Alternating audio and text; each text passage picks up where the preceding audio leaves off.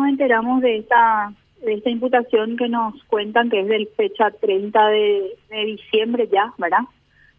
Llamativamente ahora que se está haciendo efectiva la orden de detención, eh, pero eh, vamos a tomar, vamos a mañana interiorizarnos de, la causa, de, la cartera fiscal y si el señor Ramón González Daer nos, nos ratifica la confianza como sus abogados, porque tenemos otras causas como defensores suyos, pero no no teníamos conocimiento de estas, real, realmente fue, fue una sorpresa ya pasado el mediodía, entonces no pudimos chequear la información ni, ni lo que hay en la carpeta fiscal.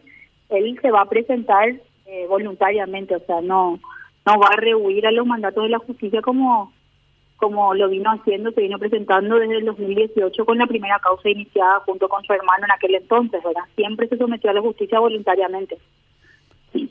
¿Y, cuál, cuál es el, el origen de, de, esta orden de detención? ¿Está vinculado con qué causa o hay una sola causa contra González Daer?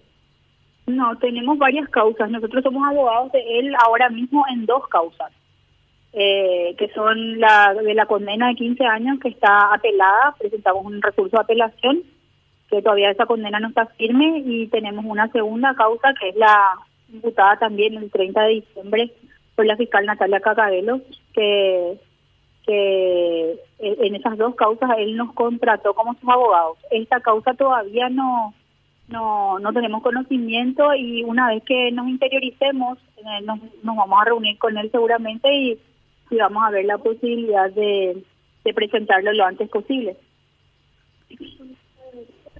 Bueno, entonces, eh, digamos que la voluntad de su, de su cliente sería entregarse si es que la policía se constituye en su domicilio.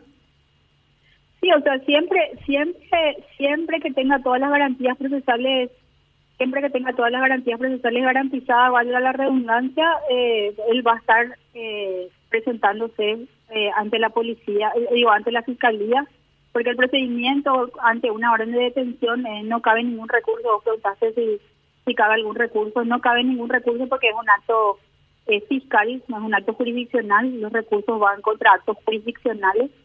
Y, y es el procedimiento es presentarse ante la fiscal y la fiscal tiene la posibilidad de, levantar esa detención una vez escuchada su versión o en su en su caso si no levanta la detención lo pone a disposición del juzgado que es un juzgado de Luque y, y ahí la, la jueza eh, determina si, si lo, le da medidas alternativas a la prisión o le o dicta prisión preventiva. Con la con la salvedad el señor Ramón González Daer tiene más de 70 años y la prisión preventiva está limitada a personas con más de 70 años. ¿Y en la práctica qué, qué, significa eso? ¿Que a lo sumo irá hasta la comisaría y después volverá a su casa?